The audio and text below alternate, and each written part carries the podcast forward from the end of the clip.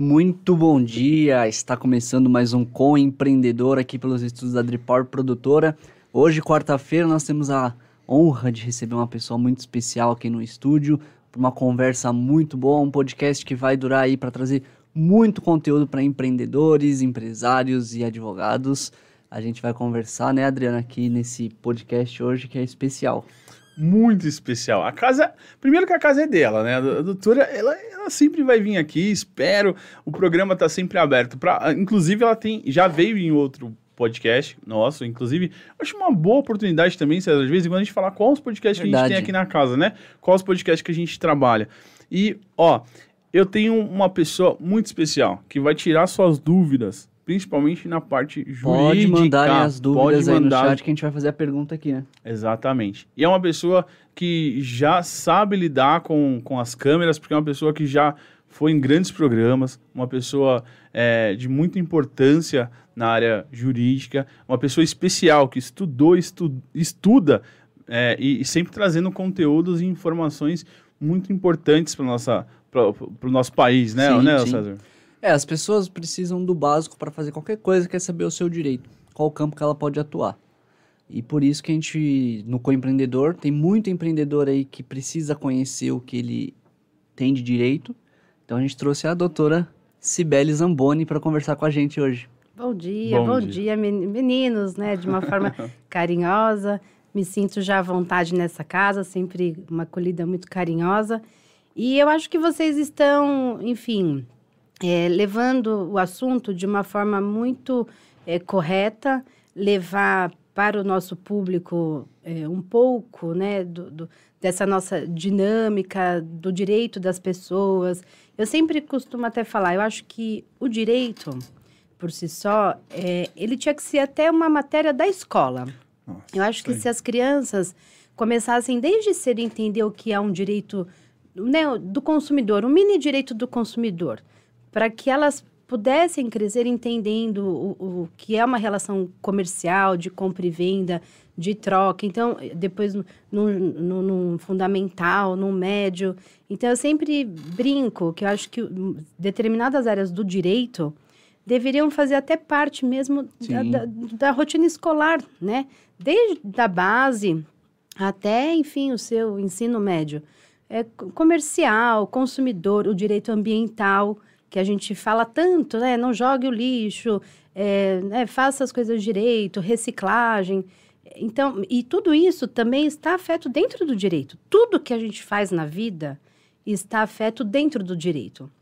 Então, se nós incutíssemos é, uma mentalidade de base, talvez nós, é, quando tivermos né, essas crianças crescidas, poderíamos evitar tantas demandas se isso fizesse Sim. parte de uma situação do dia a dia das famílias que a gente poderia evitar muito problema. É, estamos todos né, inseridos numa sociedade que é regida por leis. Essas leis é o que nós precisaríamos saber para poder saber em cada campo que a gente podia ir até, até onde ir, né? Até mesmo a nossa Constituição, que a gente aprende tanto na faculdade, durante os cinco anos de faculdade, que a gente vê todo dia nos jornais que tudo é o Supremo que decide, baseado na lei, na Constituição.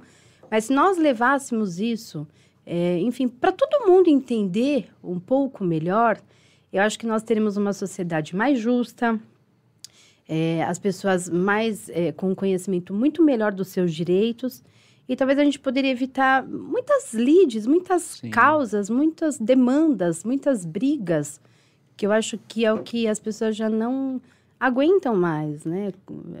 A gente procura é, de, de, né, dentro do direito, que a gente procura muito hoje, é a mediação, a conciliação, tanto que nós já temos a semana da conciliação, a semana da mediação. Por quê? Porque as pessoas já não aguentam mais. Nem tudo brigar. necessariamente é juizado, né?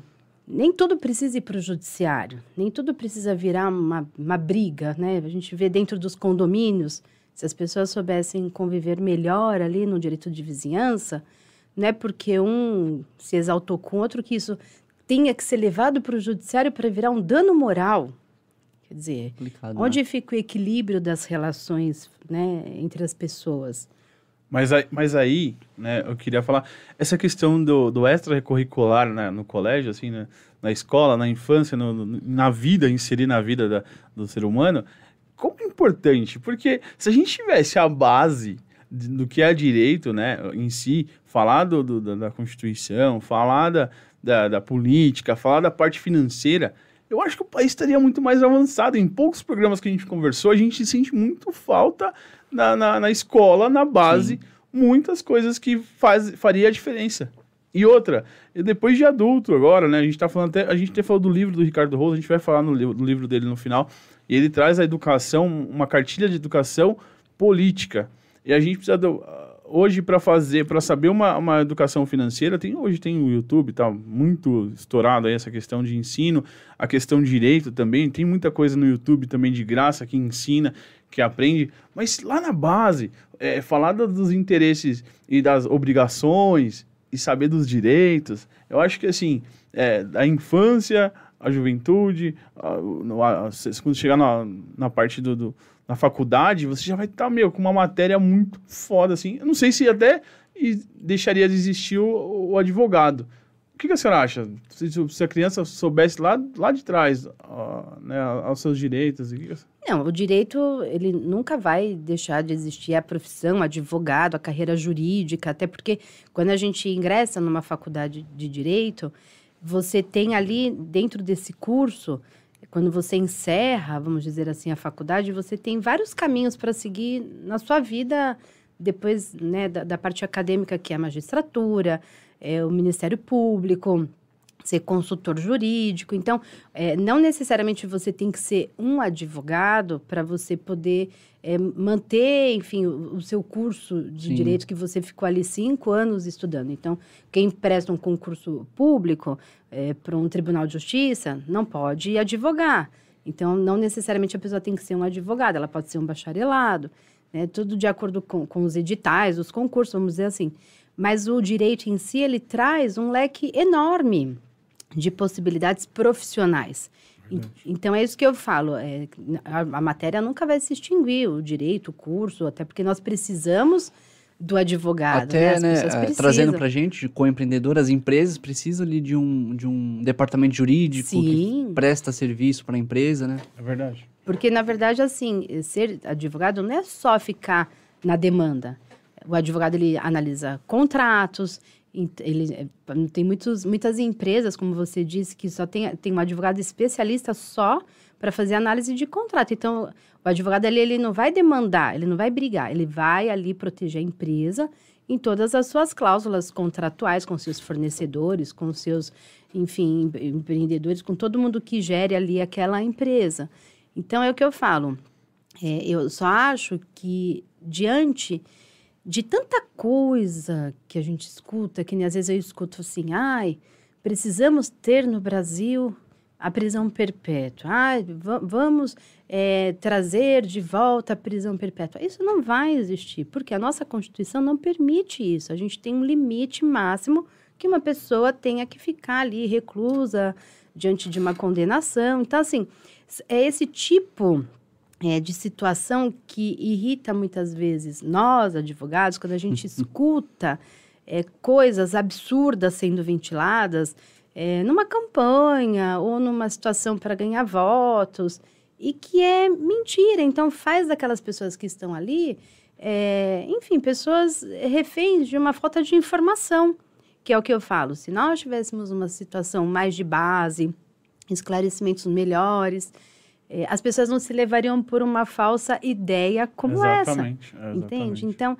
é isso que eu, eu falo, eu sempre é, prego isso. Agora, também uma, uma, outra coisa que eu sempre falo pelos advogados.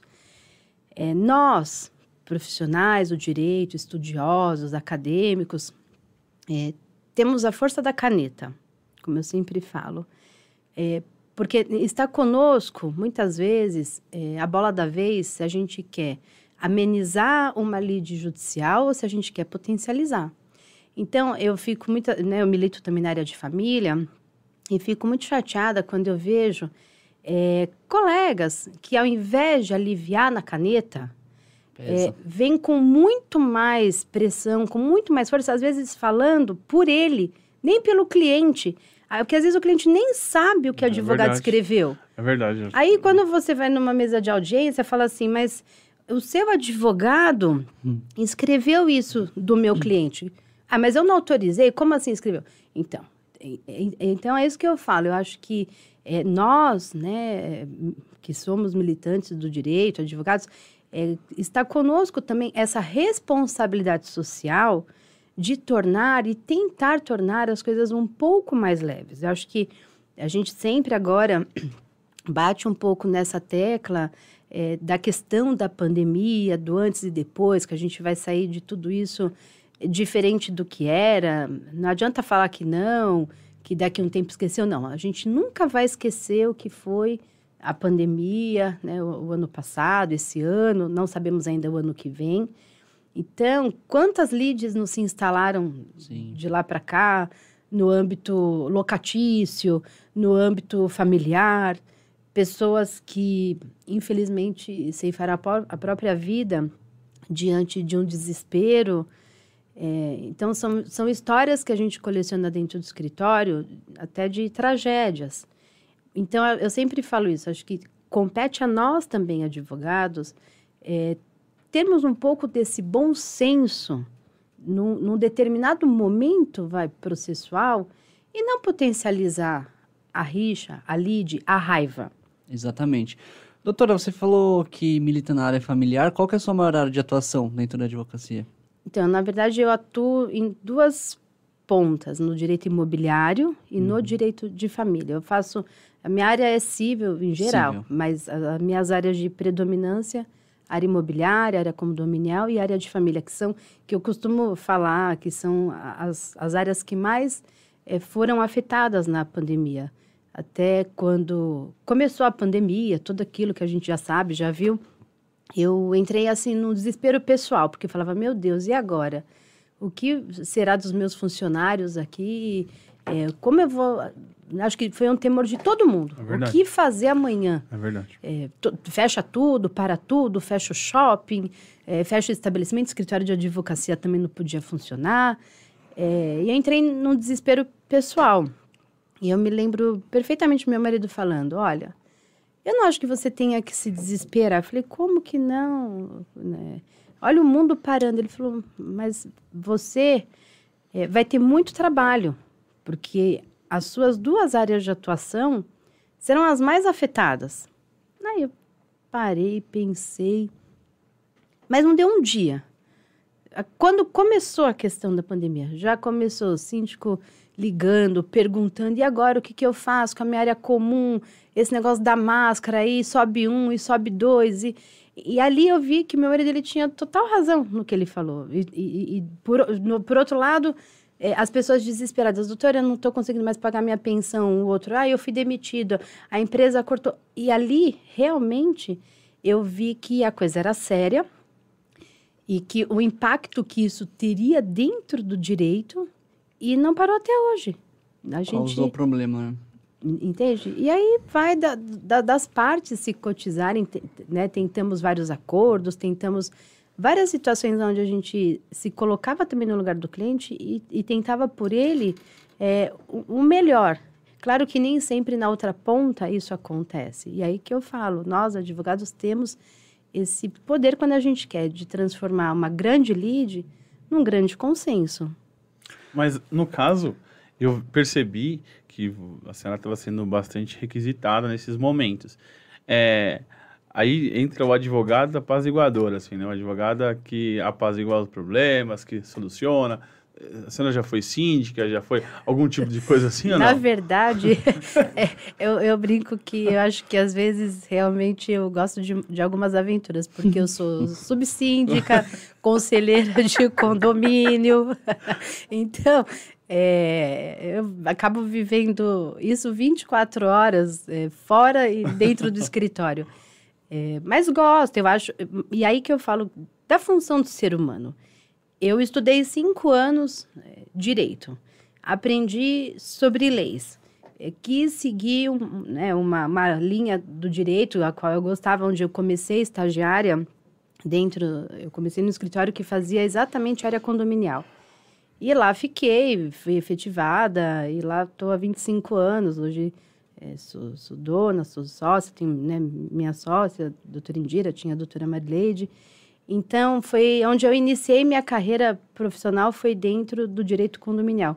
Então, eu também fico pensando, como ser humano, poxa, se eu estudei, se eu entendo algumas coisas, por que, que eu não vou contribuir dentro de onde eu moro para tentar levar as coisas de uma forma mais organizada? E, a, e eu fui muito feliz nas minhas duas experiências como subsíndica, como conselheira. Fui muito feliz porque eu consegui ter essa empatia, vamos dizer, com, com o nosso corpo diretivo. Uhum. Então, as ideias, elas são trocadas, a gente tenta fazer o melhor lá pelos nossos condôminos. Problemas todo mundo tem, né? Os três Cs que eu falo: cano, cachorro, criança. Porque. é verdade. É. Qual né? que é o pior C? Qual que dá mais trabalho? Olha, eu, eu, eu, vou te dizer que acho que está empatado, porque é, hoje em dia, né, a gente precisa respeitar quando uma criança está doente, quando uma criança chora, às vezes isso acontece, então tem que haver a tolerância. Poxa, é uma bom criança, senso, né? bom senso. Hoje em dia, a maioria dos lares tem um cachorrinho. Sim. E quando esse cachorrinho chega, até que ele venha se adaptar, ou quando ele fica sozinho, ele late. Muito. E, então, também, bom senso, vamos advertir, vamos chamar, vamos conversar. Claro que em casos extremos você tem que multar, você Sim. tem algumas situações que realmente aí você tem que tomar umas medidas mais enérgicas. Agora, doutor, na sua experiência. E cano, acha, né? Acha, cano. Cano sempre não tem como controlar. Então, é, tá da empate. É a força da natureza, praticamente. Você acha que as pessoas andam muito estressadas e por isso que gera todo esse tipo de problema? Sim, eu acho que as pessoas já chegam assim no condomínio, já chegam em casa assim, é hoje o primeiro que eu pegar, eu vou eu... contar minha raiva. Exatamente. Então, infelizmente, sim, as pessoas estão intolerantes. É, a questão do home office, ela foi bacana, ela está sendo legal, ela está sendo ok, uma situação nova que nós, brasileiros, estamos vivenciando. Isso já existia para muitas empresas, mas acho que aqui no Brasil a gente não tinha muito essa cultura do home office. Não, né? E agora a gente tem e, e, tem que lidar com essa nova realidade. Mas é o que eu dizia esses dias. É, eu acho que o home office ele vai legal até a página 3, a página 4. Mas por que, que eu falo isso? É verdade. E, e, coloco a nossa, a, a, nossa situação atual. Estamos em fim de ano, em época de confraternização, Sim. e o que temos sempre em fim de ano em confraternização? A festa da firma. E como que você hoje vai lidar com uma festa da firma se durante quase um, um ano inteiro você ficou ali na câmera, é, vendo ali o seu colega de trabalho através né, de pequenas fotos ali, de pequenas câmeras. É, então, eu falava isso até esses dias, é, enfim, junto à minha família ali, com meu pai, falava, é, o home office acho que ele é bacana, mas é, ele tira um pouco isso que nós estamos tendo aqui nesse estúdio.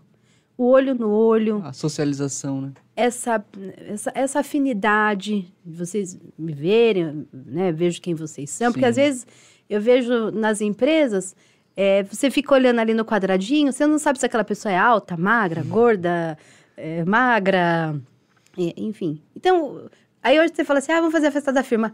As pessoas chegam lá, nossa, é você, nossa, eu te você imaginava. Nossa, eu te imaginava. Então, é, eu acho que sim, que as pessoas estão mais estressadas. É, por conta disso, eu acho que as pessoas querem voltar a respirar, querem voltar a viver, querem voltar a passear, querem voltar a viajar, mas é, não sabemos o que virá ainda pela frente. A gente ainda tem, acho que, um longo caminho a ser percorrido para ter as nossas vidas de voltas. E o estresse faz parte desse cotidiano. Deixa eu te perguntar, aproveitando, é, quando se faz uma audiência hoje, já existem as audiências virtuais. Você acha que a senhora acha que muda a questão da, daquele do tato da, da do, do, do, juiz assim dele ver a, a vítima ou, o caso e a senhora acha que totalmente e eu me coloco perfeitamente nesses exemplos eu que atuo na área de família e tenho todos os dias demandas em que eu venha precisar entrar com uma petição urgente, uma liminar urgente. E ontem mesmo fiz uma videoconferência com o juiz que eu precisava de um alvará, preciso aí de um alvará para uma cliente em caráter de emergência.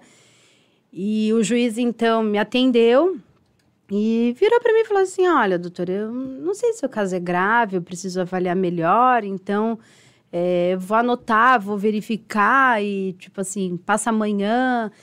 Então, aquela coisa fria, gelada da câmera. E eu sou ainda um pouco advogada à moda antiga, quando desde que eu comecei, enfim, estagiar, advogar, meu dia a dia era ir ao fórum, era bater na sala do juiz, era tomar chá de cadeira, esperar o momento certo de poder entrar e pedir licença, e excelência, eu tenho um caso que está aqui, não sei o quê. Então, é, essa questão também que a gente faz muita audiência hoje virtual, ela quebra um pouco essa nossa rotina, essa empatia. Esses dias também fazia uma audiência é, junto com a minha cliente no escritório, uma cliente minha que tem 91 anos e super esperta, super querida, e ali comigo, esperando então o juiz entrar na câmera, as partes entrarem na, na câmera, tudo. E eu não sei por qual lado que oscilava o sinal, se era o meu, se era do tribunal, se era da parte contrária, é que caía o sinal. Meu Deus. E nós ficamos ali tentando. A hora caía um, caía outro. Aí o juiz começou a ficar tão irritado e eu queria ali fazer uma, uma contradita ali que a gente fala, né? enfim, não, não queria aceitar a, a, testemunha que tinha ali para ser ouvida. E o juiz ficou super nervoso e falou assim: Olha, doutor, é assim, está caindo o seu sinal, a senhora que aprimore o seu sistema e seu tempo esgotou e eu não vou aceitar. Eu falei: Mas, excelência, o sinal não, não, não sei se é daqui que está vindo o problema. Aí, quando eu falava isso, o sinal dele caiu. Aí, enfim, ele teve que parar a audiência porque já tinha dado uma hora, jogou para outra semana, aí na outra semana escutamos as testemunhas que precisávamos escutar, tudo. Então, é, isso que eu falo que quebra um pouco a nossa rotina de advogado, porque advogado gosta do quê? De falar, de estar uhum. junto, de ir lá, de convencer, de falar, olha, meu problema, o problema do meu cliente. Então, eu acho que é, toda essa questão virtual, ela, é, ela é boa em algumas situações, mas para determinadas situações, nada melhor do que isso daqui. Esse encontro. Olho no olho. Essa situação que, que nos rege, que, que nos conduz. É verdade. É assim que a, que, que, a gente gosta, né? Do ser humano estar com o ser humano. Sim, é verdade. Onde... Aqui, Adriano, pra gente finalizar essa questão do condomínio, teve uma frase aqui no nosso comentário. Foi o Marcelo. É, ele colocou uma frase que digo, abre aspas. É por isso que eu pago condomínio, para ver a confusão. não, não, não, é bem assim. Não vamos, ó, não vamos incitar que o ódio, a violência.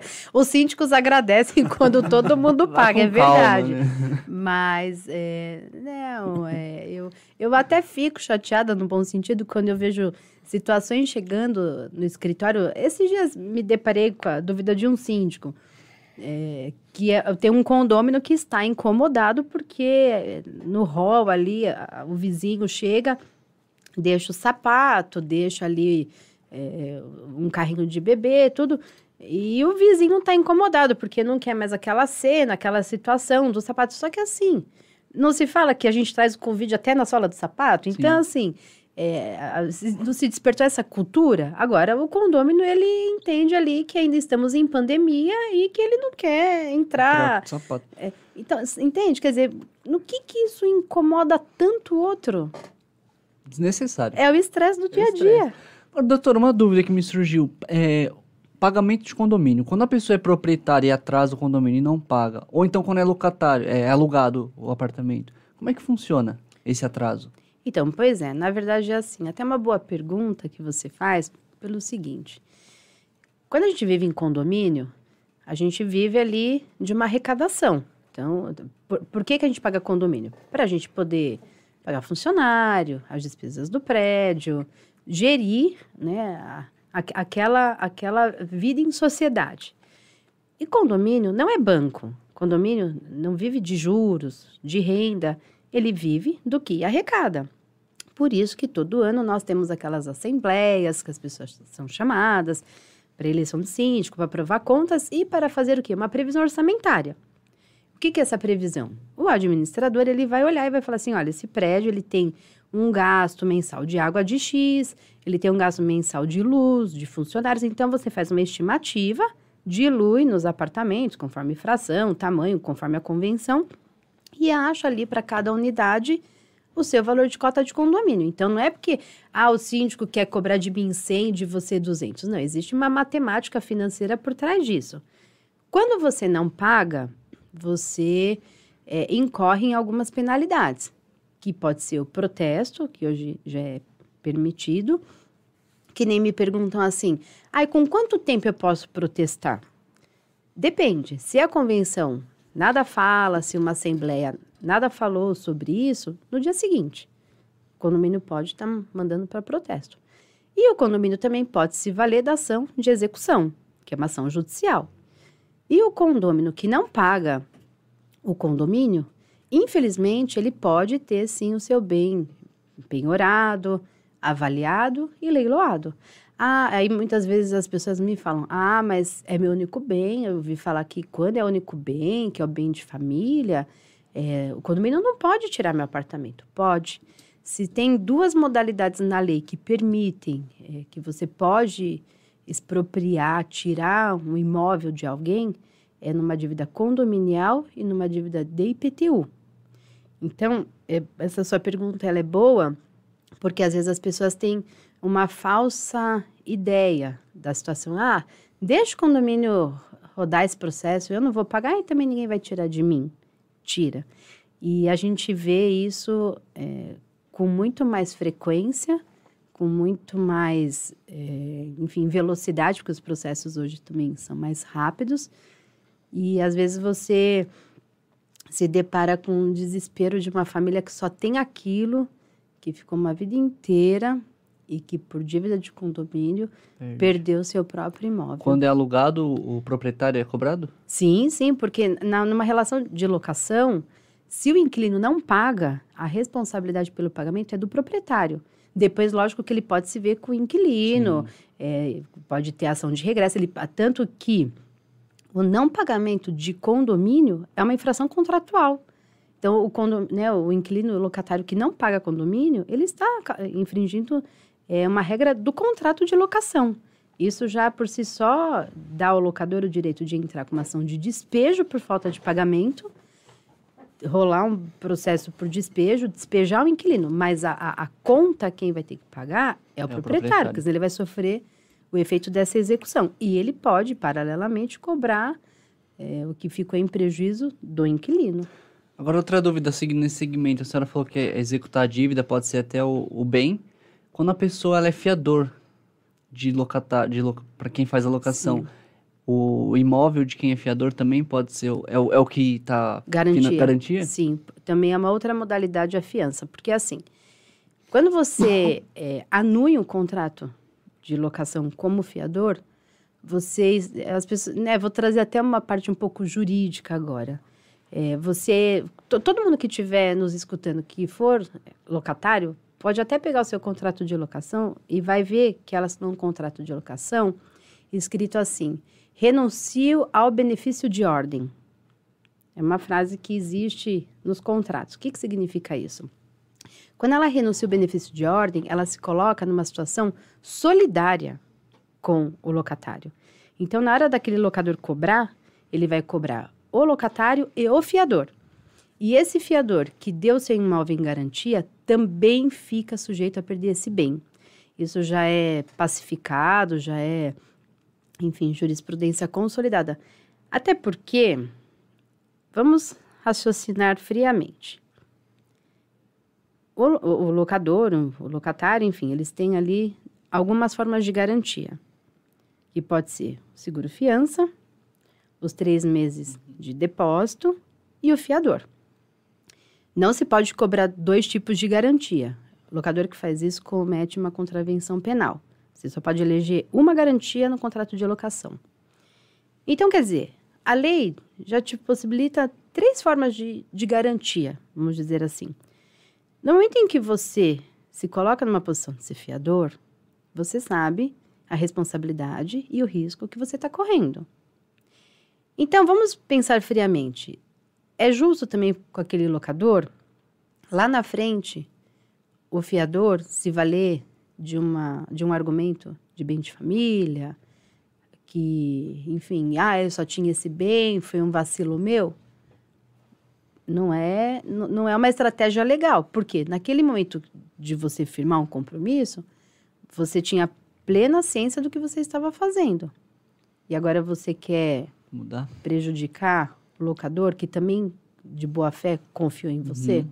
Por isso que é, é né, essa sua questão também é importante para os nossos ouvintes, porque às vezes as pessoas, né, a gente volta na questão ser humano, às vezes as pessoas têm vergonha ou não gostam de dizer não. Às vezes para um amigo, para um familiar.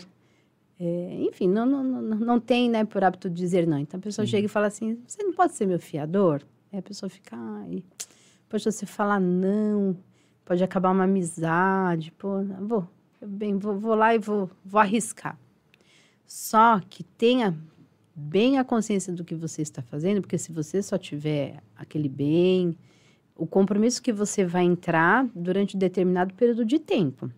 Então, às vezes é melhor para você manter uma amizade, uma situação, você dizer, olha, não me sinto confortável, vamos ver como eu posso te ajudar de uma outra forma, de repente te ajuda a calcionar os três meses de aluguel. Ou, hoje em dia tem muitas empresas que fazem o seguro fiança, Sim. que eu acho que é muito mais vantagem. É, as pessoas até falam, ah, mas eu vou ficar pagando seguro, depois não uso, jogo o dinheiro fora. Será que é tão jogar o dinheiro fora ou é comprar uma paz? É. Agora vamos pôr um, um cenário aqui, por exemplo, é, o Adriano é meu fiador, eu alugo um imóvel da senhora por três anos, só que no final do primeiro ano de contrato o Adriano vende o imóvel dele. Tudo tem que ser notificado, tudo tem que ser participado, porque quando você tem um contrato de locação, por mais que ele queira vender o imóvel, ele até pode. Só que ele tem que te dar o direito de preferência. Quando numa relação locatícia, Sim. ele, se o imóvel é dele, você é um inquilino, uhum. ah, resolvi vender porque vou precisar me desfazer desse patrimônio. Você tem o direito Prioridade. de preferência, sim. Sim, mas eu digo assim, essa resposta também foi boa para as pessoas entenderem. Mas se ele é meu fiador e o imóvel é da senhora, uhum. e ele vende o imóvel que ele está assegurando. A... Fraude. Não pode. Não pode. E na verdade, o que, que acontece? Não ele... pode vender no período não, ou então, tem que notificar? Então, vamos lá. Ele sendo fiador, olha, tive aqui um embaraço pessoal, vou ter que vender. Tem que se comunicar ao locador da saída desse fiador uhum. e tem que já se apresentar uma substituição a essa fiança. Então, assim, se ele vende e não comunica, isso é uma fraude. Pode sofrer os efeitos de uma ação judicial. Porque eu volto àquela questão. Você não empregou um imóvel seu numa garantia Sim. de fiança? Tanto que, muitas vezes, por zelo, o que, que eu recomendo aos meus clientes locadores? Registrar na matrícula do imóvel que foi dado em garantia que esse imóvel está calcionado numa fiança. Então, qualquer pessoa que vá amanhã ou depois comprar, se ele vai querer vender, aquele que vai comprar vai ver na matrícula do imóvel que existe ali um uhum. registro de uma locação que foi firmada, o tempo dela. E, e aí, se as partes ainda assim insistem no negócio jurídico, numa compra e venda, que eu não vou dizer aqui que não pode, que é proibido, porque as partes podem fazer e, as, e, as, e, a, e o inquilino e às vezes o, o proprietário nem saber disso que aconteceu. Só que se um dia precisar executar essa fiança, porque assim, porque, às vezes isso pode acontecer e tá tudo certo. Uhum. Se, se o inquilino pagar tudo direitinho e no dia de entregar o imóvel não ficou devendo nada, deu tudo certo, vida que segue. Nem okay. vão ficar sabendo. Não, é. Ou se, se descobrirem, enfim, mas se não houver um prejuízo profissional para o locador, né? É, vai dar tudo certo. O problema é se dá tudo errado. se o inquilino fica devendo e aí o proprietário tem que usar da fiança que tem e se deparar com esse cenário. Vendeu, não me participou, não fez a substituição de fiança, aí pode é um ter problema. um problema sério. No caso, tem uma pergunta do Marcelo, vou pedir para o Marcelo ligar o microfone dele perguntar. No caso, é, outra coisa, doutora.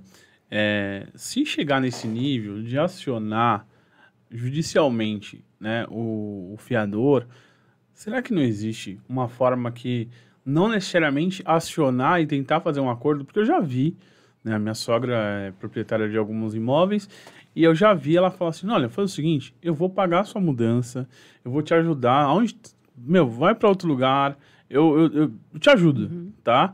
Isento isso aqui, sua dívida morreu, vamos embora. Só, só sai do imóvel para mim poder preparar o imóvel. E já saiu pessoas que levaram até para mais, uhum. né? Lá existia uma cozinha, existia um, uma geladeira e a pessoa foi embora. E aí, judicialmente, né, que foi um, depois do, a gente teve um despejo, né, um despejo, e aí é, não se pôde entrar por um mês dentro do imóvel, não se pôde relatar as coisas que levou, uma série de coisas judicialmente, né? Com acompanhamento do advogado, juiz e tal. Então teve que esperar 30 dias para ver se ele não eh, recorresse a alguma coisa que ele esteja lá, que seja dele, senão o proprietário podia ter que indenizá-lo. Ou seja, com a ação de, de, despejo ainda teve o risco ainda de ser é, acionado judicialmente para pedir algum bem ou alguma coisa que ficou. É, então, no caso, a sua sogra fez o certo, vamos dizer assim. Ela usou de um bom senso, porque isso eu já vi muitas vezes também acontecer. Às vezes o cliente chega e fala: Sibeli, eu tô com meu inquilino que está atrasado seis meses. Mas se ele tiver disposto a sair, numa boa, eu até alivio, cobro três, libero da multa. O que eu preciso de volta é do meu imóvel para eu fazer meu negócio eh, girar e eu poder alocar para outro. Agora, quando a gente é, tem uma demanda judicial já em curso, numa ação de despejo, que a pessoa é notificada para sair, não sai, o oficial de justiça volta e fala de novo: olha, agora se você não sair, nós vamos vir aqui com força policial, encostar o caminhão, vai anoitecer, não vai amanhecer. É, então, o que, que acontece? Nós, infelizmente, muitas vezes temos que eu digo assim, infelizmente, pelo lado do locador, que é o, amargo nessa hora. É ter que respeitar é, toda uma legislação processual. Então, é verdade. Eu tenho casos que às vezes o, o locador fala: eu vou, vou lá, vou entrar, vou levar o meu chaveiro de confiança, vou meter o pé na porta falando, não faça isso, porque você não pode. A, a posse direta numa relação locatícia ela é do inquilino, ela não é mais do proprietário. Tudo bem, o imóvel do proprietário nunca vai deixar de ser dele, mas no momento que ele loca, ele passa uma posse direta para o locatário. Sim. Então ele tem que, infelizmente, se curvar. É, eu sei que muitas vezes o, o, locador depende daquilo, precisa, é o ganha-pão dele muitas vezes. Às vezes Verdade. você pega uma pessoa que às vezes usa de uma locação para pagar um plano de saúde. São várias situações que a gente se depara. Mas você tem que obedecer os critérios de lei.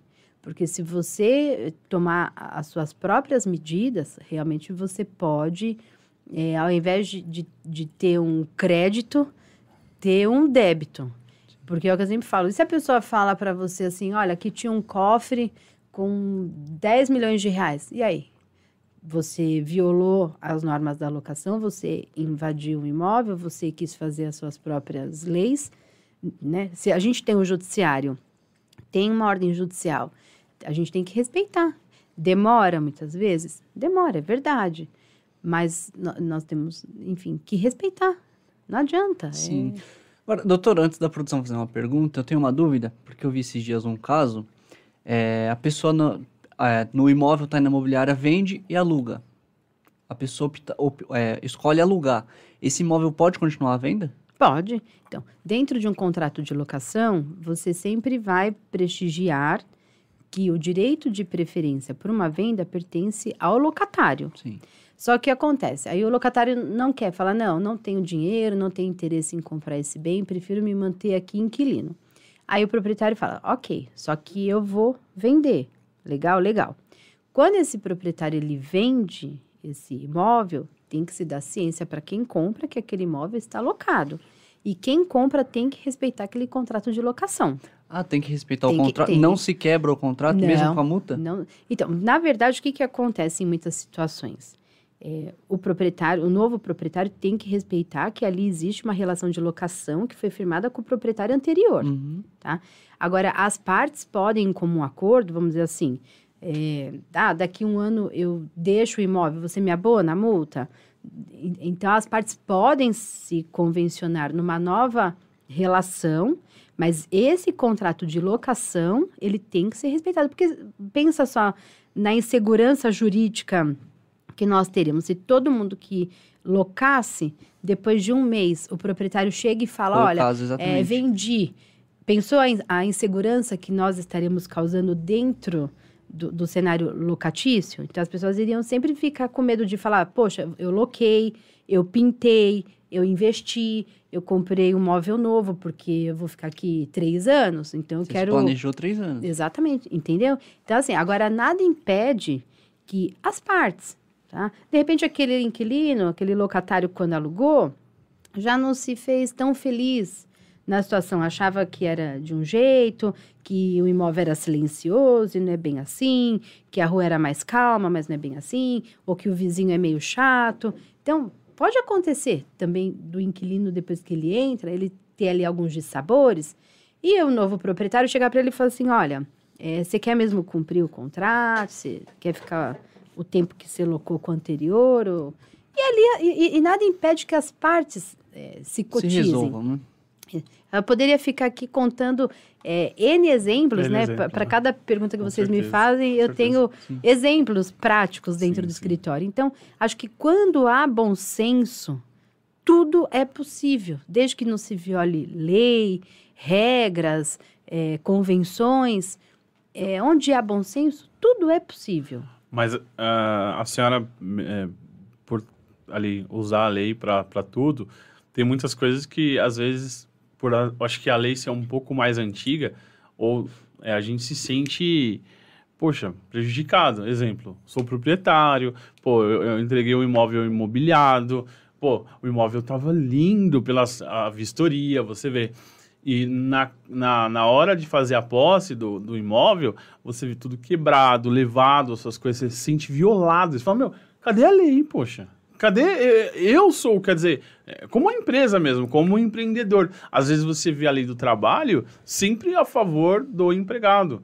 É, e às vezes o empregado, cara, tratou mal um cliente, às vezes ele quebrou várias coisas, às vezes. Então a gente se sente, fala, poxa, meu, cadê a lei ne- né, nesse lado, né? Como que a senhora vê essa questão? Não, eu vejo também de uma forma muito triste também na, na ponta do locador, porque é o que você falou, ele vai, ele loca, ele investe, ele entrega aquilo um brinco. É, muitas vezes né, a gente nunca sabe para que a gente está locando, porque você vê a pessoa uma, duas vezes é, e acha que está tudo bem. Quando você entra, teu imóvel está detonado, depenado, levaram suas coisas. E existe é, né, a ação judicial, vamos dizer assim, para você, lógico, ter a reparação daqueles danos. E aí, nesse caso, se a pessoa tem um fiador, se você faz prova do antes e depois, você pode dar continuidade numa ação de cobrança por reparação de danos materiais, às vezes até morais. E se você tem uma boa garantia, ela vai te ajudar. Seguro, né? Um Um seguro, seguro. ou o fiador, ou aqueles três meses em calção que eles se prestam para isso, para você justamente na desocupação do imóvel se valer dessa garantia para amortizar algum prejuízo. Então, por isso que é muito importante assim, é, não fazendo um merchan comercial para mim, mas é, por isso que a gente fala, cada vez mais as pessoas devem é, ter um advogado, assim como as pessoas têm um médico da família. Sim. Você não tem o seu dentista de confiança, o seu despachante, o cara que faz o seu seguro de tantos anos, o seu médico, o seu clínico geral. A mesma coisa, as pessoas precisam ter um pouco da cultura do advogado da família, Exato. Que venha te assessorar por conta disso. Agora, até para quem está assistindo que é empreendedor, às vezes aluga o ponto comercial e aí o proprietário vende, não- então não é essa terra arrasada. Claro, o bom senso, mas se faz valer o contrato É, de locação. Mas a gente aqui tem que fazer também as distinções, né? Do que é, é um contrato residencial, do que um contrato comercial, porque também é, a, a legislação por si só, ela traz as suas especificidades para cada tipo de locação. Então, locação residencial, é, em que pese as regras elas sejam gerais, vamos dizer assim, Mas existem especificidades que gerem, né, que rezam um contrato de locação residencial. Comercial. E, é tanto que agora vocês devem ter visto, saiu muito na mídia. É, e eu a, aqui até é, posso dizer com propriedade que tenho vários clientes que investiram dinheiro em, em vários imóveis na expectativa de ganhar dinheiro com Airbnb, né, com, com, as Nossa, plataformas digitais, enfim, de, de Airbnb. E aí, também por conta da pandemia, se trouxe uma discussão muito grande a respeito disso, por conta da circulação de pessoas, porque o que o Airbnb faz, né? Loca dois dias, três dias, cinco dias, e aquela rotatividade de pessoas estranhas dentro de um condomínio, né? Res- vamos dizer, residencial. E aí veio a lei, né? O Supremo e, e decidiu, e falou, não, Airbnb, plataformas, tal, enfim, podem acontecer nos condomínios desde que você tenha aí uma aprovação de dois terços em assembleia. Quer dizer, foi um banho de água fria para tantas pessoas que investiram em imóvel, contando sonhar com né, um ganho financeiro de Airbnb. Interessante. Que é uma outra legislação, que é, né, que é, que é uma outra situação. Agora, doutor, uma dúvida. Eu vou liberar o espaço. É, abandono de imóvel, ele só se dá quando ele está com imposto atrasado? Se eu tenho imóvel, eu tô com imposto totalmente dia, quero trancar, fechar a porta e não entrar mais ali, o imóvel é meu, ninguém tem direito a nada. Exatamente. A gente sabe que é triste a situação de habitação no Brasil, Sim. mas Essa é uma discussão até social, né? Vamos Sim. dizer assim, que as pessoas é, trazem muito isso. Ah, mas teu imóvel está fechado, por que, que você não emprega para as pessoas que precisam, poder público? Não. não, se eu tenho um imóvel, eu pago condomínio, IPTU, zelo por ele, posso deixar ele fechado, aberto, o, tempo que eu quiser, desde que eu zele, não é o fato de eu não morar, não habitar, que vai me, me, me fazer ser uma pessoa omissa ou no abandono do imóvel. Não. Então, é, eu posso até dizer dentro do meu condomínio mesmo. Lá tem um apartamento que a gente sabe, a pessoa paga, tudo certinho e tal. Mas não mora, não vai lá, sei lá, há 10 anos. E às vezes eu vejo até pessoas querendo locar o apartamento e fala não, a proprietária não aluga, tá fechado. E vez ou outra ela vem, aparece, pega uma carta, vai embora, apartamento fechado. Só que ela paga tudo. Então, assim, como que você vai meter o pé na porta e entrar e falar assim, ah, porque não está sendo usado, eu vou invadir? Não. Isso é violação de propriedade alheia. Marcelo, pode perguntar. Na verdade, tem até umas perguntas interessantes aqui. Na questão do fiador, se você- ah, o inquilino não pagou o aluguel, não, não, não cumpriu com o contrato, foi para a justiça a venda do imóvel. O, o imóvel ele vai para venda, vai fica para o pro proprietário, fica como é que fica a relação de pagamentos nessa questão? Vamos lá, a pessoa. Qual que é a dúvida? Não, não entendi muito A bem. pessoa ela tem um imóvel, Sim, foi como fiadora. tá. É, E esse imóvel foi. foi para é, o fiador da, de, um, de um locatário. O locatário não fez o pagamento e fez a. e tá na ordem de justiça já para para como para fiar. Como é que eu posso explicar? Vai Foi para pra leilão, foi, Foi pra pra leilão. leilão, Foi pra foi pra leilão. leilão. Tá. Não pagou, foi pra leilão. Foi pra leilão. Mas ali é o, é o locatário, não é o É, proprietário. porque, na na verdade, quando a gente fala assim, leilão, foi para leilão, tem determinadas situações. Tem, tem algumas situações, que nem, ah, não pagou. Pode ser que nessa mesma relação que você esteja comentando, o fiador, além dele não ter pago nada, não pagou aluguel, não pagou condomínio, às vezes o próprio locador também não teve fôlego para pagar tudo isso e o imóvel acabou sendo levado a um leilão até pelo próprio condomínio em razão de dívida condominial. Quando o imóvel é arrematado, aquele produto que a gente fala da arrematação, ele vai fazer o quê? Em primeiro lugar, vai pagar aquelas dívidas inerentes do processo. Então, se a discussão no processo se deu por débito condominial, o condomínio vai receber. Se credores se habilitaram, podem ser que recebam também. Aí vai ver se tem dívida da prefeitura, vai receber também. E o que sobra volta para o proprietário, porque é, é dele, é, né? Se, se o imóvel foi perdido pelo proprietário, um remanescente que venha a existir, ele vai para o proprietário. Meu Deus. Então, então, no caso, é. Meu, Tem que saber muito para quem aluga. quem é. O contrato tem que estar muito amarrado. A senhora falou que a, a gente, todas as pessoas deveriam ter o seu médico como o seu advogado também, o advogado da família, para entender o processo, conhecer a família, tudo que tem, tem bem, já deixar tudo preparado, reservado, deixar né, aquelas escrituras, né, deixar as, as, as, as escrituras, não, a, aquela carta, né, aquela, deixar como um testamento, deixar tudo organizado, né, principalmente para quem está um pouco mais velho e tal também não existe idade também para morrer, é. né? Se fala mais velho ou mais novo, não importa, né? Tem que tá Marília tá... Mendonça já é... tinha testamento. Já tinha testamento? Já tinha. Poxa, isso é uma, uma, uma assessoria jurídica, provavelmente, já devia é, estar tá ali é se preparando. os valores também eram muito altos, né? Então... Então, tá. E no caso, eu até queria agradecer, mandar um abraço pro nosso advogado, Oswaldo. Oswaldo é, um, é um, uma pessoa que recentemente aí abraçou nossa causa. E, doutora, vou te falar, não sabia que cada contrato. A gente faz os contratos aqui. Quando ele parou para olhar, ver, nossa, de contratos de. Até dá um alerta para você que tem um contrato, leva para o seu advogado. Nosso contrato de três folhas passou para quase dez folhas. Se alterou muita coisa. É, isso é um, também uma preocupação, né? O nosso advogado também é um advogado diferenciado, uma pessoa que quer trazer o máximo de segurança, tanto para quem está alugando o estúdio, para quem está para quem está é, vindo aqui como locatário. Então, é, é muito importante essa segurança para os dois lados, né? né? Então, eu acho que é, agradecer né, essa assessoria jurídica que a gente está tendo, muito importante agradecer, porque a senhora também é uma pessoa que está vindo constantemente aqui, né? Já, já a gente pretende todos os meses a senhora vir tirar as dúvidas. Hoje a gente falou bastante dessa questão dos condomínios, Sim. né? E aproveitando, né, uh, que a gente está chegando próximo do final, eu aluguei uma casa é, recentemente.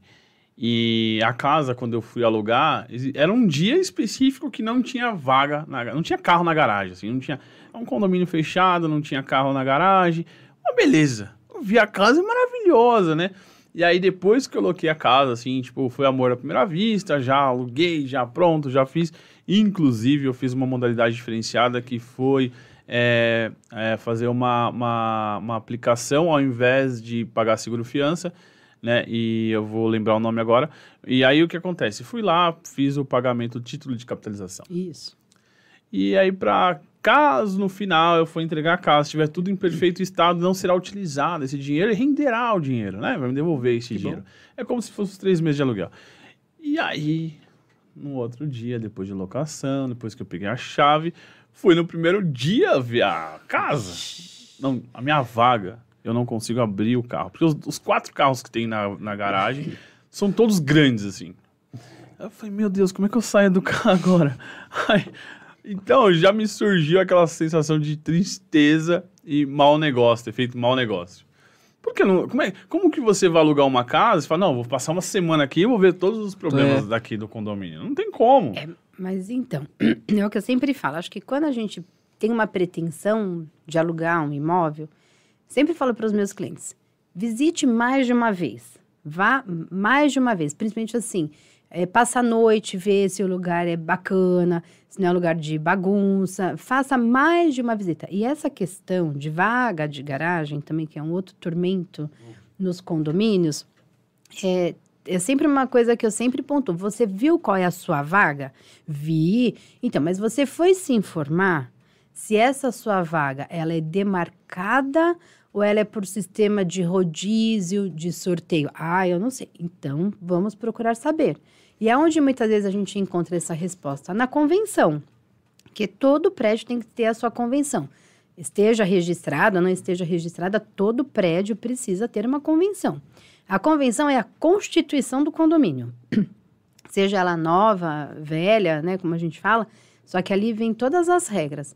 E ali vai dizer se o prédio ele tem sistema de vagas demarcadas por rodízio, quem fica no primeiro subsolo, no segundo. Então, todo início de ano tem muitos condomínios que eles, né, nas assembleias, eles tratam do rodízio das vagas de garagem. Então, quer dizer, tem gente que um ano fica na melhor vaga e tem gente que no outro ano fica na pior vaga. Então, essa é uma cautela também que eu sempre faço para os meus clientes que vão alugar. Veja bem aonde. Claro que você não vai desistir, Sim. às vezes, de uma locação, se você gostou do imóvel, por conta às vezes, de uma vaga, não necessariamente. Mas é, saiba desde já qual é a regra do jogo daquele condomínio, daquele loteamento, daquele empreendimento. A Para que própria, lá. É. a própria avaliação tem que ser levada muito a sério antes de ser assinado o contrato. Então É. são todas dúvidas. Eu falo a minha experiência que eu vivi, realmente. Olha, doutora, eu, eu confesso pra senhora que eu não tenho muito tempo, né? Uma corrida danada. O dia. Eu até gostaria que tivesse mais que 24 horas, mais, mais do que 12 horas, né? 24 horas ali, para poder fazer minhas coisas. Mas a gente tem que administrar o tempo. E aí, no caso, o corrimão escapou. A, tipo, minha mãe tava lá limpando a casa, ajudando a gente, e o corrimão escapou. Aí você viu os defeitos. São casas, né? São quatro casas do mesmo quintal. Parece ser até engraçado, mas assim, foi horrível a sensação de você ter feito um mau negócio. Tá sendo horrível. Mas a gente vai mudar o jogo. Ali é quem vai fazer o ambiente somos nós. Então, é, uma das coisas que eu acho que mais importante é, se eu tenho que entregar o imóvel da forma que eu recebi, então eu vou relatar todos os problemas. Então, eu sou um cara extremamente... Agora eu tô muito criterioso, tô olhando tudo, fotografando tudo, registrando tudo, vou mandar o e-mail de, de melhorias que tem que ter, porque, porque é umas coisas que eu não vou nem pôr a mão, né? Isso, nem Então, deve. nem- é, nem vou pôr a mão. Então, ó, pra ajustar tudo, rachadura, o corrimão. Só que eu, chegou um momento que eu falei, poxa, quero desistir, não quero mais.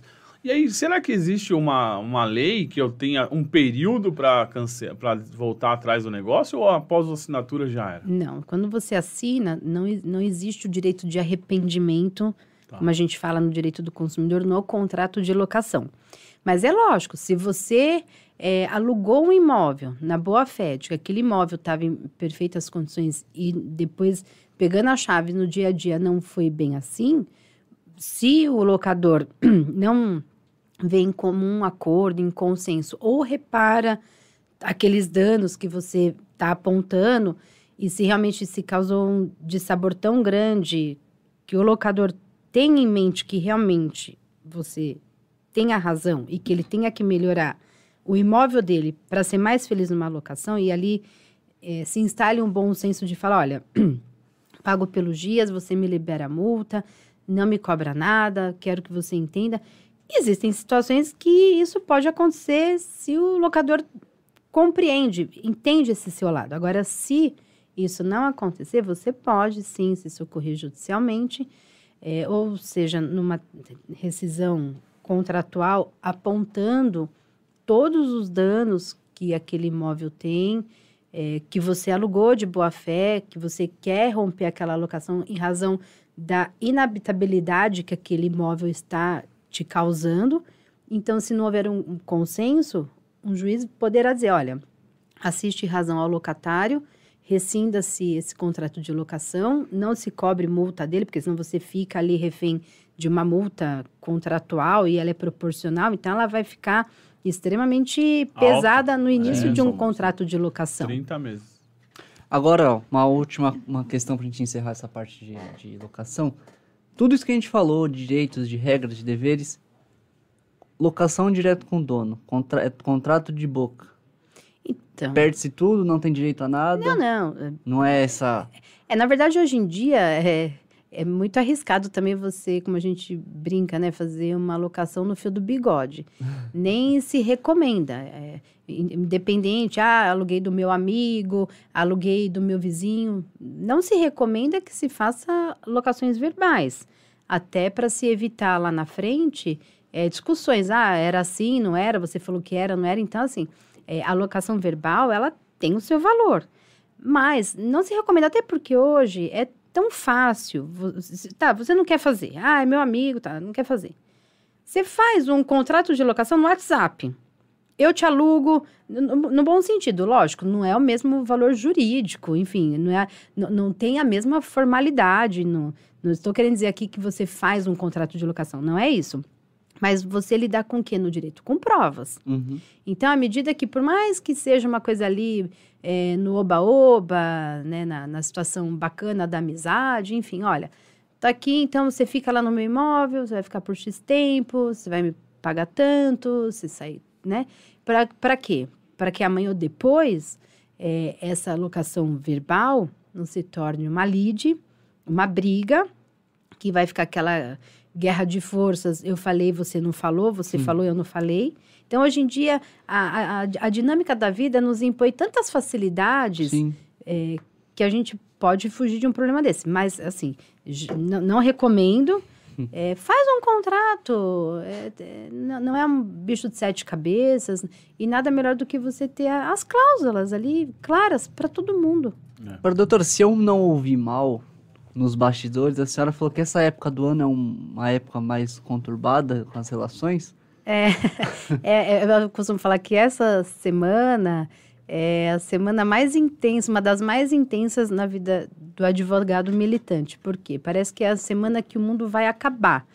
Que aquele alvará que você esperou o ano inteiro tem que sair, que as crianças precisam, enfim, vai viajar, o, o pai, a mãe não deixa, tem que correr para pedir uma ordem judicial.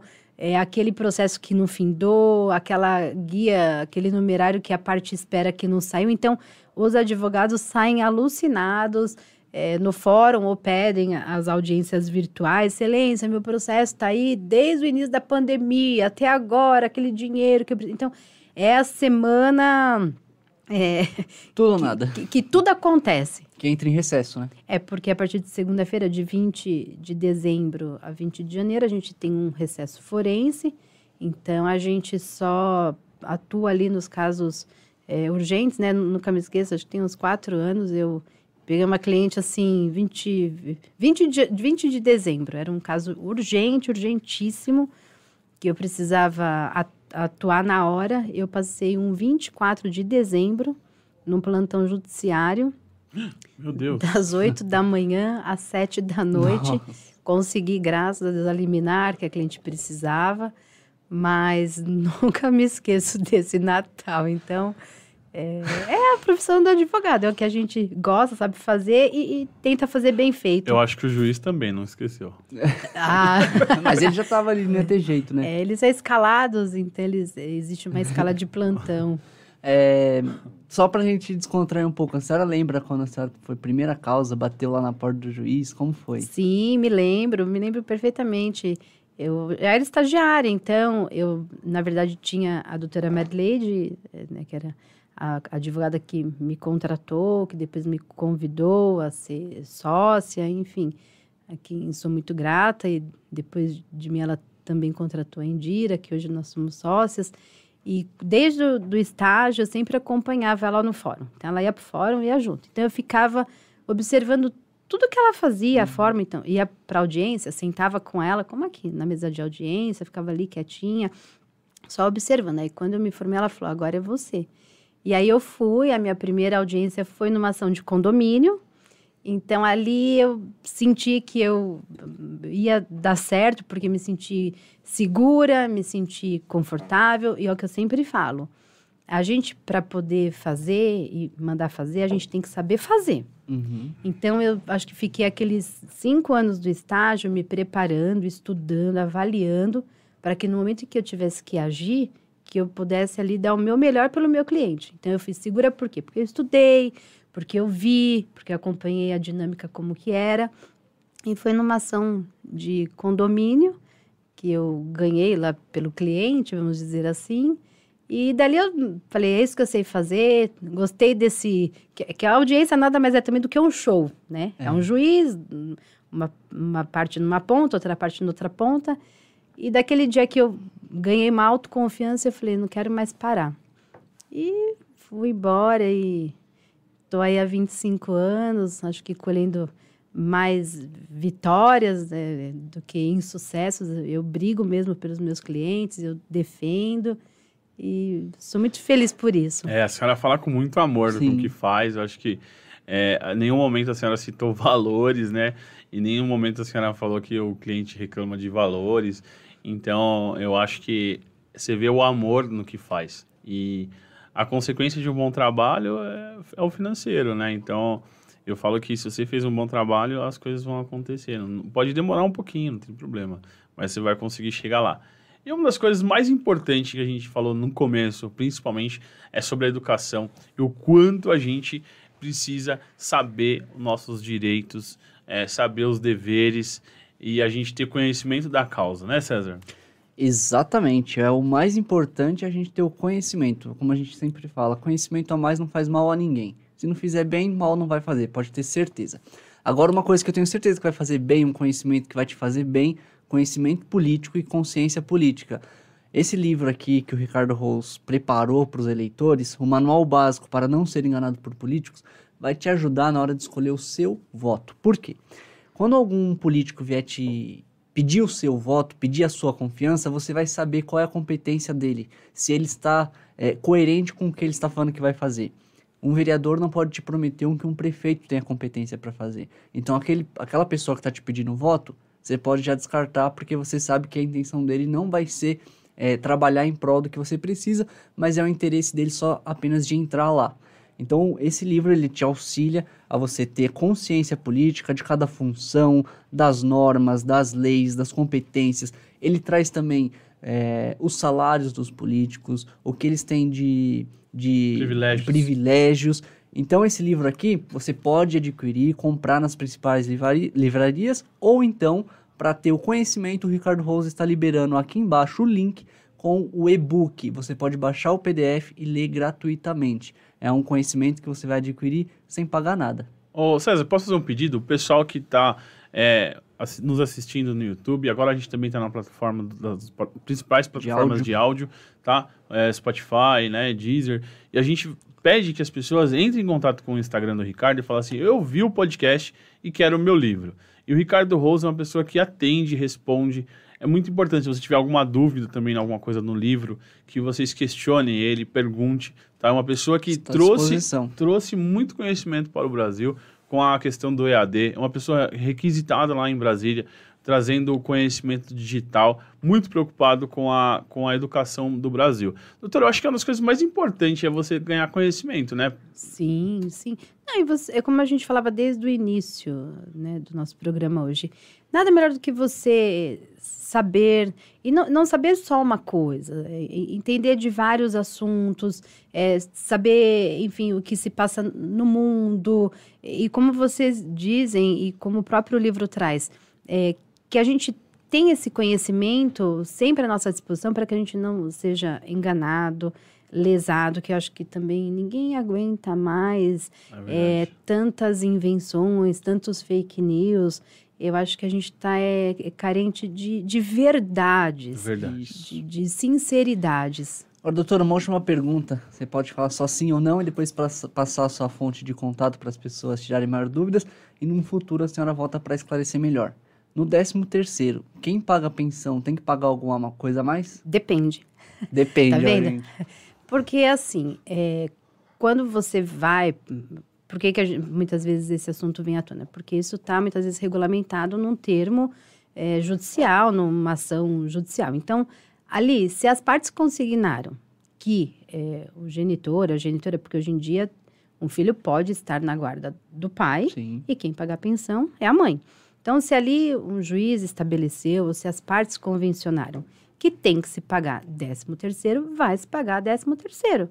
Agora, existem situações que as partes convencionam que vai abrir mão, que não é necessário, ou que às vezes a pensão ela já vem tão, é, enfim, no- de um valor tão já é, coerente para as necessidades daquela criança, que não necessariamente se impõe 13 terceiro. Até por quê? Porque não é todo mundo que tem, recebe né, 13 Sim. terceiro. A gente hoje em dia está contando muito com a informalidade, é, os autônomos. É então, é, nem todo mundo pode, né? Nem todo pai ou toda mãe tem condições nessa época do ano de pagar um 13 terceiro. Então, por que, que a minha resposta é depende? Porque isso vai tudo ficar lastreado da- de que forma que foi feito aquele acordo. Via de regra, sim.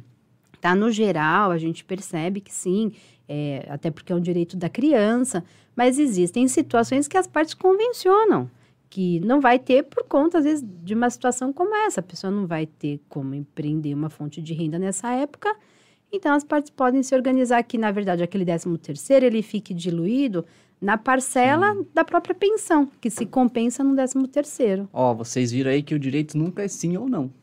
É verdade. Doutora, a gente agradece Depende. muito por você Ah, ter aceito o também. convite e pode passar o seu recado final, é, uma rede social ou um contato para que entre, que falem, tire as dúvidas com a senhora. Sim, estou no Instagram, Cruz e Cheline.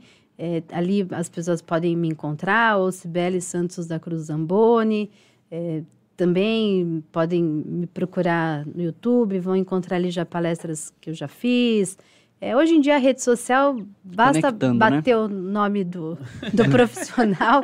É, até brinco que hoje a gente já quase não faz mais uso de cartões, porque as próprias plataformas já têm É ali verdade. todo o nosso acesso, é, enfim, tem, tem tudo sobre a gente. E a minha área de atuação é essa: área imobiliária, área condominial, área de família e outras demandas cíveis também, né? Cheque, é, batida de trânsito, enfim, as demandas do dia a dia também, que a gente milita no escritório. E fico feliz pelo convite de estar aqui com vocês, desejando a todo mundo, né, aos nossos ouvintes, um feliz Natal, um ano novo de muita paz, de sucesso, de boas energias e, enfim, que a gente possa ter um ano melhor, mais leve e que a gente possa ser mais feliz. Eu Acho que é isso que todo verdade. mundo quer um pouco mais. É verdade. Muito obrigado. Agradecer as pessoas que estão nos assistindo, que vão nos escutar. Muito obrigado por sua audiência. Muito obrigado por dar a oportunidade de ouvir a, a nossa colaboração, a nossa ajuda, é, de repente solucionar um problema para você ou, ou fazer com que você adquire um produto ou uma- um profissional que faça a diferença na sua vida, como a doutora, a doutora Cibele. Se você precisar de alguma coisa, pô, contate-na. É, entre em contato com ela, faça negócio com ela. Pode até falar com a gente que a gente faz a ponte. né? Exatamente, exatamente. Muito obrigado, Ricardo Rose, estava online aí, Tava Joádia, pessoal da Canuto Car, para quem precisar de, um, de um- uma manutenção de um carro 4x4, é muito difícil achar um bom mecânico. Tá aí. Joádia, junto com o pessoal do Canuto Car. Pessoal, não deixe de contactar. A Joádia é uma, uma mulher, uma mulher empreendedora, uma mulher que administra uma oficina mecânica. Não se, não, não se engane, ela sabe o que fala. Então, não é porque é uma mulher, mas sabe mexer num carro 4x4. É isso aí, gente. Muito obrigado. Voltamos sexta-feira com o Alex. Quem é da região conhece o Alex do Hortifruti Fartura.